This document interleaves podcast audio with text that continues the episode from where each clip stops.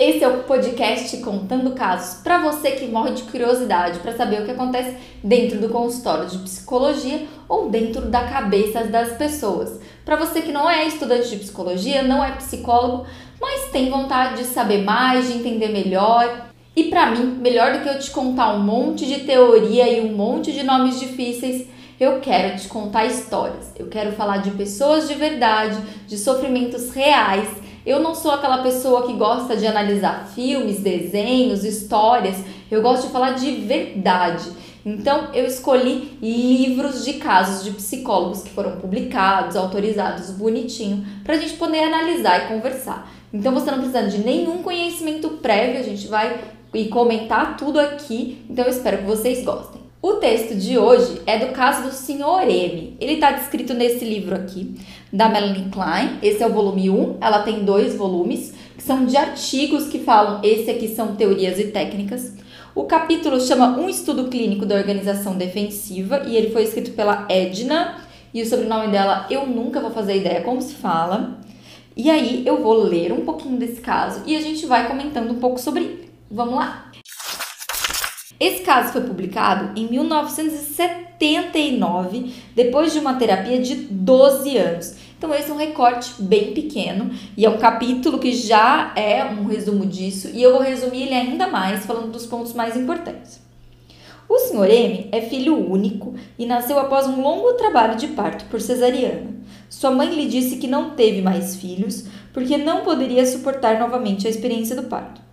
Ela também lhe disse que o amamentou ao peito por seis meses, durante os quais sentia muito deprimida. O Sr. M sentia que sua mãe era opressiva, mas protetora. Seu pai era um homem bem intencionado, mas insensível e distante. Vivia com pesar pela falta do reconhecimento profissional.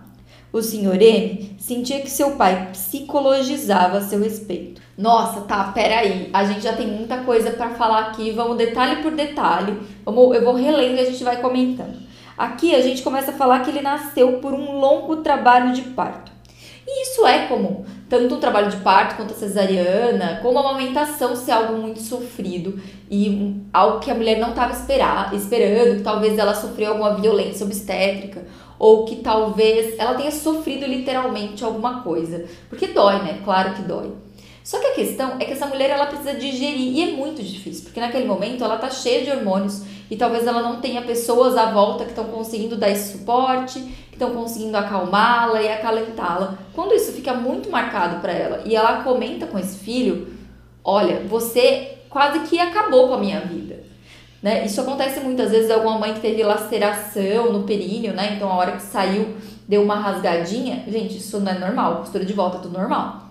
Mas às vezes a mãe pode, por não ter lidado tanto com isso, ela pode contar para a criança como se ela tivesse acabado com a vida dela. E a criança ela vai entender aquilo como uma fantasia, então ela vai imaginar. Então nesse caso, quando ela fala eu não tive outros filhos, para ela foi um pesadelo. É quase como se ela tivesse desejado que ele nunca tivesse nascido. Então a gente está dizendo de uma criança que se sentiu extremamente rejeitada. Eu acho que tudo bem a mãe contar a história de parto que ela teve. Só que eu acho que é importante que a hora que ela conte sobre isso, ela conte de uma maneira já com o pensamento de um adulto, de uma forma mais leve e real sobre aquilo, e não com tanta intensidade de dor e sofrimento, como a gente pode ver aqui. Só que aí a gente continua e ele fala dessa mãe como alguém que estava muito deprimida, e depois ele conta que sentia sua mãe como opressiva, mas protetora. Que aí a gente já vê algo difícil, né? Uma mãe que não é afetuosa, que não é carinhosa. E aí a gente vê um pai que ele tá muito chateado porque ele não teve reconhecimento profissional. Então a gente tá falando de um pai amargurado e que depois um pai que psicologizava a seu respeito. Por que eu acho que o autor colocou essa palavra aqui e eu acho que significa muito, né? Porque são os pais que não estão assumindo a responsabilidade pela criação daquele filho e pelo que ele está passando, talvez pelos sintomas que ele está vivendo. Então, quando a gente psicologiza e fala assim, ah, o diagnóstico é esse, é como se o problema não fosse meu. Algum médico vai lidar com isso, algum psicólogo vai lidar com isso, não sou eu que vou lidar. Sendo que a gente está dizendo de pais que não estão sendo nem um pouco calorosos e nem um pouco afim de lidar com isso em nenhum momento, né? Então vamos continuar. O Sr. M lembrava-se da sua infância como um período infeliz, solitário e uma, algumas vezes aterrorizador. À noite, ele precisava de uma luz no seu quarto e também insistia que houvesse outra luz acesa no corredor. Ele levava ao quarto dos pais e tinha um sono intermitente e era enurético, ou seja, ele fazia xixi na cama. Aos sete anos, passou a ficar intensamente nervoso e ter pesadelos. Este deve ter sido um período difícil, no qual sua organização defensiva estava fraquejando. Seus pais os levaram a um analista que o tratou por dois anos. Eles eram da opinião de que esta análise o ajudará, ainda que não tivesse eliminado seus problemas. Ou seja, vou interromper aqui de novo. É, o que ele está dizendo é que, assim, pela criança estar tá fazendo xixi na cama, por a gente estar tá vendo que está vazando algumas dessas falhas, que elas não estão conseguindo ser contidas, e por isso que ele fala do mecani dos mecanismos de defesa, os pais vão ter que lidar com uma criança real, uma criança que dá trabalho, uma criança que tem medo, que está se sentindo insegura, porque quando a gente pede a luz acesa é porque a gente quer ver, porque existe uma fantasia de que se eu estou vendo, eu estou controlando, eu estou seguro. E aí depois ela fala assim: não, eu levei no terapeuta, porque aí vai diminuir os sintomas. E é isso, né? Porque aí outra pessoa volta nesse psicologizar, né? Outra pessoa vai lidar com essa criança que não sou eu. Penso que, enquanto a esta opinião, os pais do Sr. M estavam certos em sua primeira análise. Parece tê-lo ajudá-la a reconstruir a organização defensiva, da qual este muito necessitava, embora não tivesse alterado a difícil situação adjacente. O Sr. M prosseguiu sua vida escolar odiando-a, com medo de outras crianças, isolado e infeliz. Ele iniciou a universidade. Seu pai insistia em que ele fizesse uma outra análise, mas o Sr. M não tinha vontade. Dois anos depois, seu pai subitamente morreu. Ao princípio, o Sr. M não conseguiu absorver o fato da morte do pai. Mais tarde, sozinho em sua casa com a sua mãe, ficou deprimido, sentindo-se cada vez mais doente e atemorizado. Ele tinha 22 anos quando me procurou para análise. Na primeira entrevista, eu vi um jovem fraco, intensamente ansioso. O Sr. M falou de seus medos de morte e mutilação, de seus acessos de fantasia sexual e da masturbação excessiva. Tudo que, quando ele dizia, estava lhe deixando louco. Contou-me também que tentara se aproximar de uma ou duas garotas na universidade, mas tinha ficado sexualmente impotente. Que vida é essa desse menino, né? Primeiro ele se sente rejeitado pelos pais, e aí quando ele começa, começa a vazar, ele é reprimido e ele volta a ter todas as defesas se conter, e ele vai para a escola e ele odeia a escola e as crianças são péssimas com ele, e ele tá de novo num lugar onde ele sente que não deveria estar, onde ele não se sente bem, onde ele não se sente acolhido. E aqui eles não nomeiam do que ele tinha medo na infância, né? É, tão novinho, mas depois aqui eles estão dizendo, ele tinha medo das outras crianças. Ele ficava isolado e infeliz. Ou seja, é uma pessoa que precisou se enrijecer muito. Ela precisou se isolar e se proteger porque ela estava morrendo de medo do universo. E aí, quando ele tenta romper com isso e se relacionar com outra pessoa e fazer um outro vínculo, para ele é muito difícil, porque ele aprendeu o tempo todo a ficar rígido. E quando a gente pensa em sexo e todas as fantasias que ele tem com sexo, né? A gente tá falando de uma masturbação excessiva a gente está falando de espontaneidade. O sexo é espontâneo, né? E é vazar. A gente está falando agora de gozar. E como é que ele vai fazer isso se ele precisou durante todo esse tempo se enrijecer e nada que era espontâneo, que era sentimento, que era afeto, que era vínculo, podia acontecer? No início da sessão, o Sr. M parecia temeroso ao entrar na sala. Após ter entrado no caminho para o divã, ele parou, inclinou-se Olhou fixamente para o assento da minha poltrona. Eu ainda não tinha me sentado. Ele estava muito ansioso e respirava de forma irregular. No divã, ele contou: Você mudou seu traje novamente. Agora tem listras. Eu me sentia ansioso quando estava vindo para cá. Sua ansiedade já está intensa. Eu lhe disse que ele queria que eu percebesse que ele estava com muito medo. O senhor M respondeu: É, minha respiração é anormal, num ritmo anormal. Eu não consigo voltar a respirar novamente. De fato, eu tive um sonho essa noite. Num repentino tom de autoadmiração, ele disse: Que sonho! Recaiu imediatamente em ansiedade, falando como se estivesse assistindo ao sonho que estava me contando. Eu estava assistindo um filme antigo, um filme na TV. A mulher, que devia ser a estrela, me desagradou. Ela era velha demais. Achei repugnante ela desempenhar este papel. Ela deveria ser mais jovem. Havia dois homens o tempo todo com ela. Eu o vi na cama com os seios descobertos, os dois homens, um de cada lado. Eles iam fazer amor ou qualquer coisa assim, mas de repente um dos homens disse alguma coisa num tom irritado e impertinente. Fiquei surpreso com isso. Então o homem sacou uma grande faca e começou a cortar a mulher entre os seios. Foi horrível. Então eu estava mais assistindo o filme, mas estava misturado com o homem do sonho e esfaqueava a mulher. Era como se eu tivesse puxado para dentro dele, e ele escrevia seu nome sobre a carne dela com sua faca e ela gritava, e ele se deteve. Antes que eu pudesse dizer qualquer coisa, ele gritou com raiva: Você não disse nada! Não vale a pena, eu desperdicei o sonho com você. Eu disse que ele ficou com raiva por eu não ter sido mais rápida.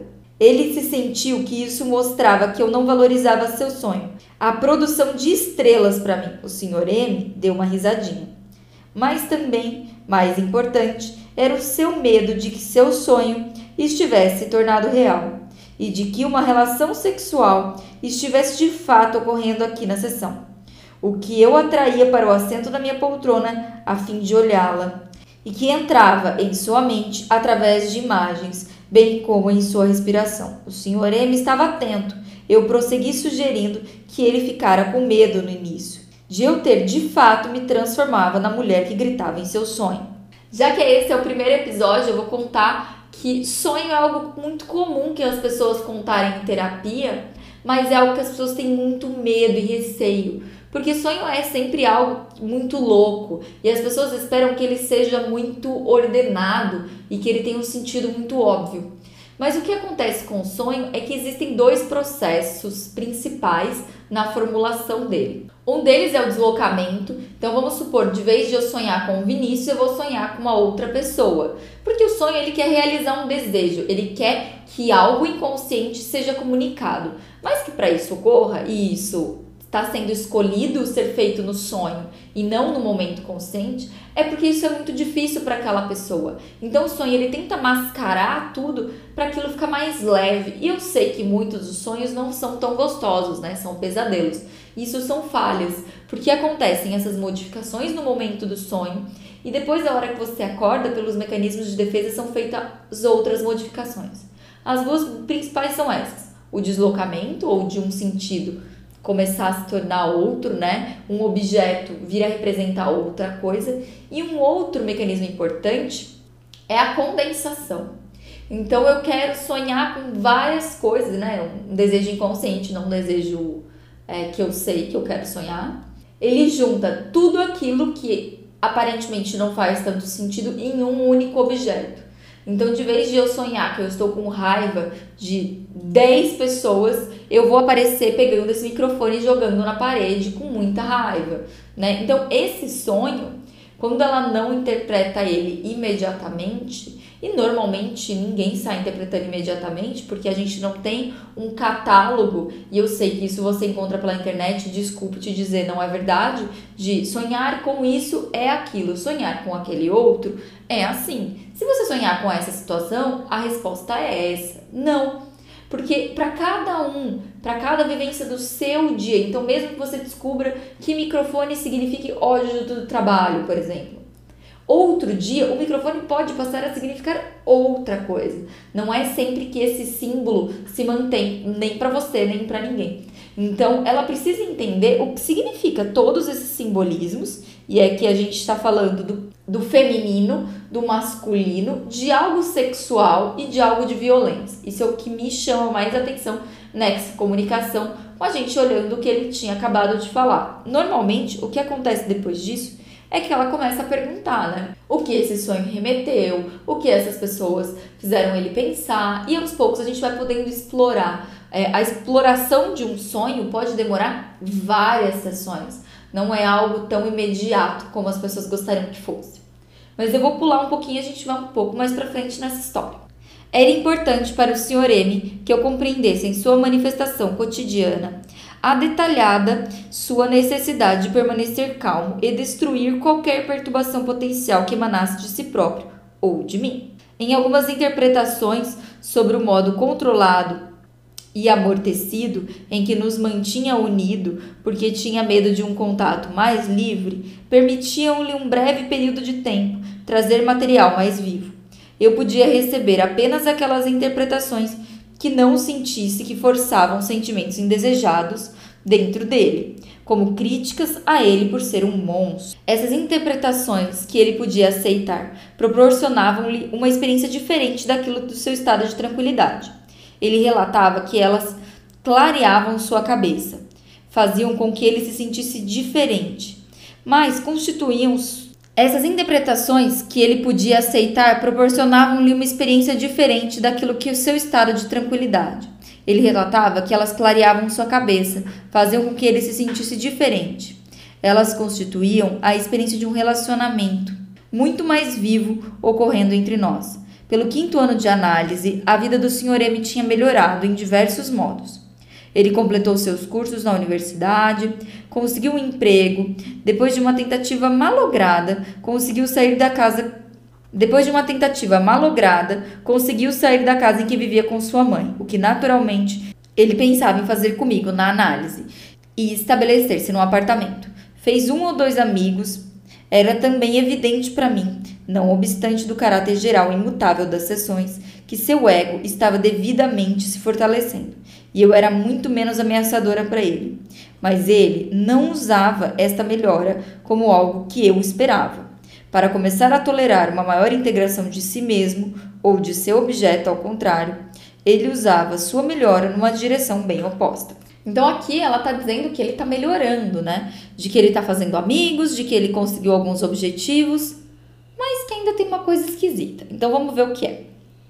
Até aqui, um resultado de análise do Sr. M foi a diminuição do seu medo e de ser in, e de ser inundado de perturbação por seu objeto. Ele me usava da forma fixa de que precisava e projetava sentimentos indesejados para dentro de mim confiando em que eu não moveria de modo esmagador ou os projetaria de volta para dentro dele.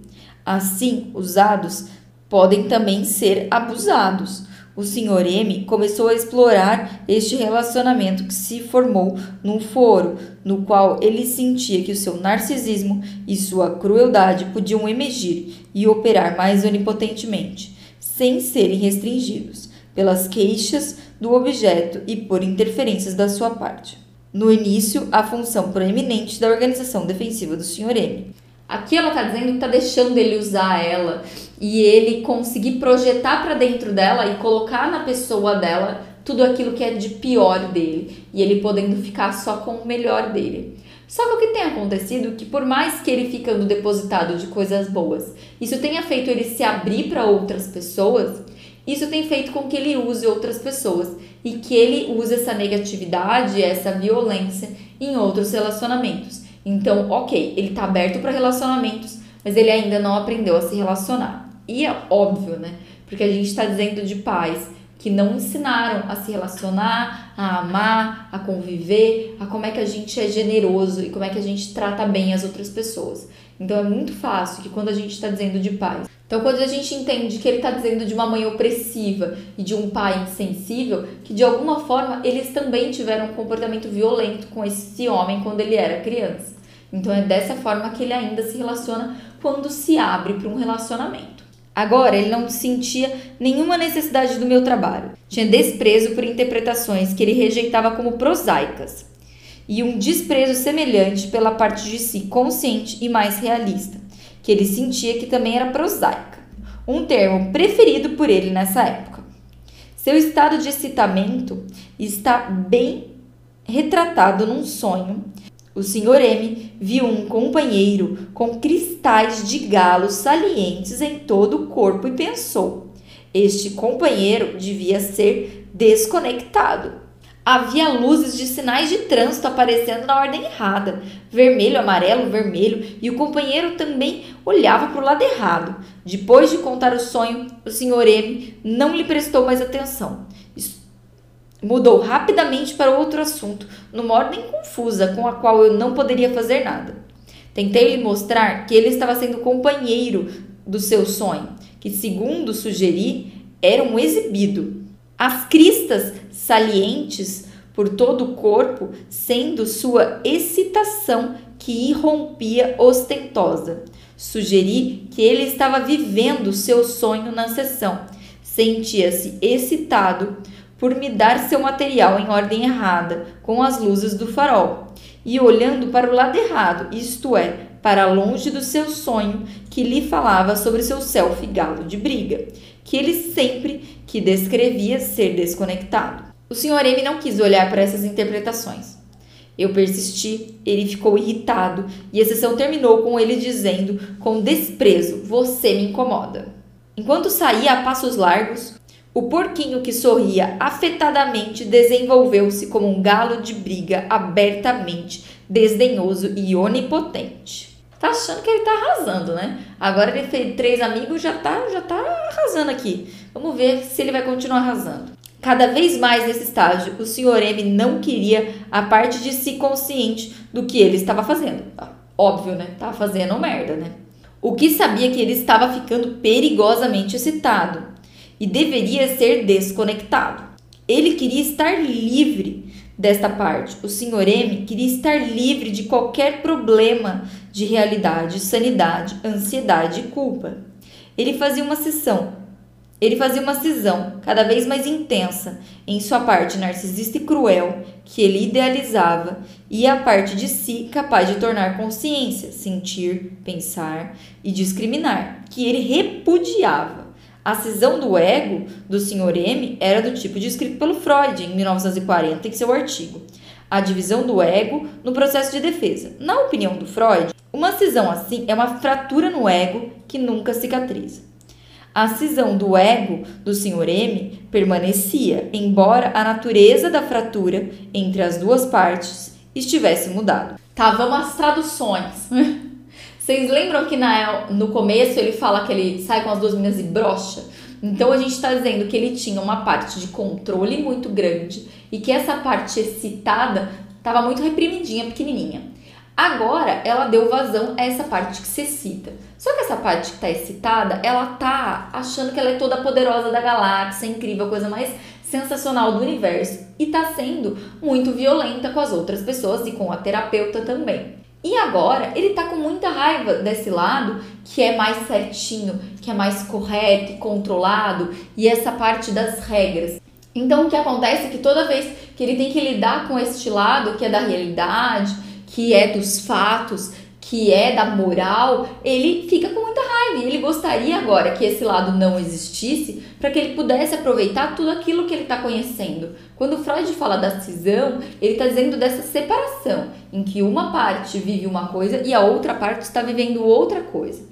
E aí é um ponto importante, porque toda vez que eu falo de saúde mental, e para quem conhece o meu curso sabe que eu falo bastante sobre isso, para mim, a saúde mental é o equilíbrio, tanto entre o seu lado interno, então suas emoções, seus sentimentos, os seus pensamentos, e o mundo externo. Então você tem que estar tá bem com tudo que é de dentro e você tem que estar tá lidando bem com tudo que acontece fora.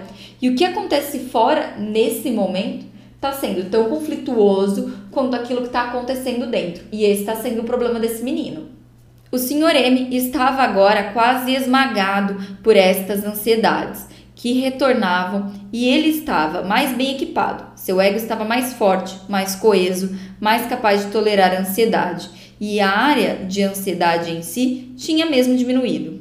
Ao lado de seus objetos velhos, agonizantes, frios e excessivamente invasivos, ele tinha relações novas com objetos mais calorosos, mais fortes, mais contidos e vivos.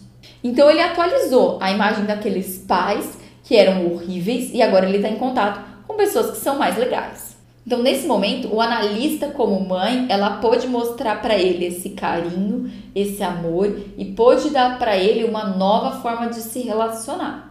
Antes de concluir, vou relatar uma sessão do nono ano que mostra essa configuração característica em operação. A sessão, quando colocada lado a lado com a sessão relatada no início do artigo, também mostra a mudança do Sr. M, bem como traz de volta seu anseio por paz, lançado nova luz sobre ele. Foi a sessão de sexta-feira. O Sr. M começou num tom sarcástico e hostil, dizendo que estava entediado. Em seguida, disse com a sua voz diferente que ele estava cansado. Ele parecia cansado e agora soava assim. Voltou a ficar sádico, hostil, dizendo que tivera que fazer deferência, que tivera meio que inclinar sua cabeça para o lado quando passava pela porta da saída. Ele de fato tinha inclinado a cabeça diante da porta da rua no caminho para minha sala. Comentei sobre seus sentimentos opostos, de que ele me odiava, sentindo de que eu o forçava a reconhecer que era um dia de saída, sexta-feira, e de que ele se sentia cansado. Imediatamente o Sr. M começou a falar sobre seus planos sexuais para o fim de semana, sobre novamente fazer sexo com X, uma mulher casada com quem estava tendo um caso, em seguida sobre Y, uma garota cujo anúncio na revista ele respondera, e também veria e com quem faria sexo no final de semana, e de sua confusão com as duas. E também falou sobre Z, uma jovem judia amistosa interessada nele. Para quem não estava comendo ninguém, ah, agora ele tem que se achar arrasando mesmo, gente. Tá sobrando, a oferta tá enorme. Um homem normal não sabe o que vai fazer com três mulheres. Você acha que o senhor M, que não tava pegando ninguém, vai saber o que faz? Não tá sabendo. Perdidíssimo aqui, ó. Quando em seguida ele falou em sua voz mais leve, mais viva, disse que sentia melhor agora do que quando chegou. Naquele momento, ele não se sentia bem mas agora se sentia, mas agora se sentia aliviado, como se um peso tivesse sido descarregado. Houve um outro longo silêncio. Então o Sr. M disse que estava pensando em como fazia frio em seu apartamento. Ele adquiriu um material para vedar festas e o colocara de volta na porta de entrada. Mas a fenda era grande demais e as coisas ficaram torcidas, vergadas. Sugeri que ele estava me explicando sobre suas artimanhas para não deixar brechas em seus arranjos sexuais para o fim de semana, e sua conversa sobre eles na sessão. Estes eram seus métodos de excluir o tédio, o cansaço que lhe apareciam no fim de semana, e ele estava me dizendo que estes métodos não fechavam realmente a fenda e que o faziam ficar torcido e vergado. O Sr. M disse, pensando: Bem, sim, uma perversão, eu sei. Depois de um intervalo, ele disse: É engraçado pensar que eu tenho duas casas. Uma aqui em A, eu gosto de A. Recentemente ele herdara uma propriedade em A. E continuou: Ocorre-me uma imagem do cemitério judaico de A, no qual eu passo muitas vezes. Algumas vezes há suásticas pintadas nele. Há uma trilha para pedestres. A palavra pedestre, ele disse com uma risada amistosa. Eu sei que você vai pensar. Trilha ao longo do cemitério judaico que às vezes eu utilizo. Interpretei seus pensamentos sobre ter duas casas, como os dois modos em que ele se sentia comigo. Quando, em primeiro momento, ele chegou se sentindo hostil, odiando-me pelo modo com que eu faço fora os fins de semana, e me pintou como uma nazista, preferindo suas excitantes garotas de fim de semana, a tegiosa análise dos velhos, Agora, na metade da sessão, ele se sentia em casa comigo, gostava de mim e parecia comunicativo. Eu disse também que o caminho para pedestres era importante. Hoje ele não estava pensando em cemitério judaico, ele estava no que frequentemente considerava como um caminho prosaico de perceber como são as coisas, Sugeri que, ao retirar de mim a vida e o sexo, como ele fizera no início da sessão, ele sentia que me reduziria a um cemitério e que então se instalava-se em seu mundo interno, fazendo-se sentir cansado e deprimido. Nessa sessão, o Sr. M começava a encarar, ou pelo menos inclinar-se, em direção a uma série de problemas perturbadores. Dia de partida, a perseguição de ser forçado para fora, a morte, que brotavam do que ele teme seja um cemitério, que ele fez no seu mundo interno. Podemos ver também a interação das partes do Sr. M. Ambas comparecem e no princípio se alteram. Conforme a sessão prossegue, sua parte consciente torna-se dominante, comunicativa, pensativa sobre suas defesas distorcidas, reconhecendo que ele tem em sua casa de que gosta, bem como a existência de si de nazistas, objetos mortos e de depressão. Mas quando chega ao fim, o Sr. M está, nesse estágio, ainda excessivamente ansioso, mas precisa cindir suas partes conscientes e sua parte onipotente, defensiva e distorcida. Domina-o completamente, como em parte o fará no final de semana. E aqui o que acontece é que ele está se vendo com todas essas partes, essa parte mais excitada, essa parte mais violenta, essa parte da realidade. Ele está dando conta de tudo isso que tem no mundo interno dele. E ele está apavorado, porque é, isso aqui é uma coisa que não fala aqui, mas em algumas análises é normal que a pessoa venha todos os dias da semana. Aqui não dá para saber quantas vezes ele vai por semana. Mas quando ela tá dizendo da sexta-feira é o dia que ele vai embora, provavelmente é isso que acontece. Ele vem segunda, terça, quarta, quinta e sexta. Então, sexta, sábado e domingo, ele vai ter que lidar sozinho com tudo aquilo que ele carrega no mundo interno e ele não vai mais poder jogar para ela. Isso é muito legal, porque ele começa a tomar responsabilidade por toda essa bagunça, por todos esses mortos e por todo esse sexo e todas essas fantasias que envolvem o que ele está vivendo. E isso aqui é uma coisa que eu acho muito legal desse caso para a gente falar da nossa vida, porque todo mundo tem o bom e o mal dentro de si.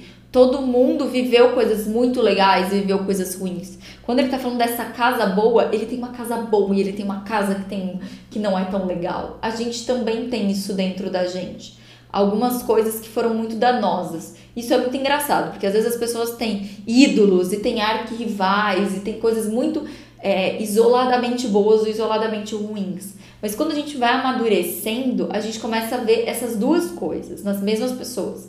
A mesma pessoa que eu amo é aquela pessoa que às vezes eu odeio. E a pessoa que eu odeio, às vezes eu posso concordar e eu posso ver que existe algo bom nela, por mais que eu não queira me aproximar dela. Então aqui a gente está vendo que ele começa a aproximar essas coisas e ele começa a lidar com o bom e com o mal. No começo ele lidava só com a parte rígida, depois ele queria lidar só com o sexo e agora ele está podendo lidar com as duas coisas. Isso eu acho que é uma lição que dá pra gente tirar para a vida pessoal desse caso e entender um pouco mais do funcionamento mental. Ao fim dessa longa análise de 12 anos, Embora fosse possível que sua parte onipotente invadisse repetidamente e estragasse seu relacionamento, e quando ele se sentia perseguido ou excessivamente culpado, ele fosse capaz de perder abruptamente o interesse em seu objeto e ficar onipotentemente e perverso. Estes estados mentais eram temporários. Eles não eram seriamente perturbadores para os seus relacionamentos estáveis entre os quais, principalmente, um casamento que lhe trouxe uma considerável satisfação. Então aqui ela termina dizendo que ele não ficou curado, que ele não ficou pleno, não virou a pessoa mais tranquila e mais saudável possível, mas que ele conseguiu gerenciar tudo aquilo que era difícil para ele. Ele saiu de um momento em que ele não conseguia se relacionar com ninguém para um momento em que ele teve um casamento satisfatório. Isso é uma vitória enorme. As pessoas esperam e isso faz com que elas vão muito para essas pseudociências, técnicas de finais de semana, porque elas querem que todos os seus problemas acabem subitamente. E aqui a gente está dizendo de um menino que não foi curado, mas de que ele ficou 12 anos tentando evoluir, 12 anos tentando melhorar, implicado em se autoconhecer e melhorar até que ele se sentiu fortalecido o suficiente e consegue lidar de uma maneira satisfatória com os seus monstros e com as suas coisas difíceis. Eu espero que você tenha gostado. Eu quero saber sua opinião, se você ficou com dúvidas, se você quer que eu fale mais sobre alguma coisa, se você quer comentar. Se você ficou impressionado de um caso de 1979 falando sobre sexo desse tanto, eu quero saber a opinião de vocês, eu quero que vocês continuem com a gente e na próximo episódio vamos falar sobre este livro que é um chorazinho meu, que eu amo. Ai, eu tô ansiosa para falar dele. Que é um livro que ele conta a relação entre a paciente e o terapeuta e as duas escrevem um livro juntas. Então, semana que vem a gente tem mais e tchau!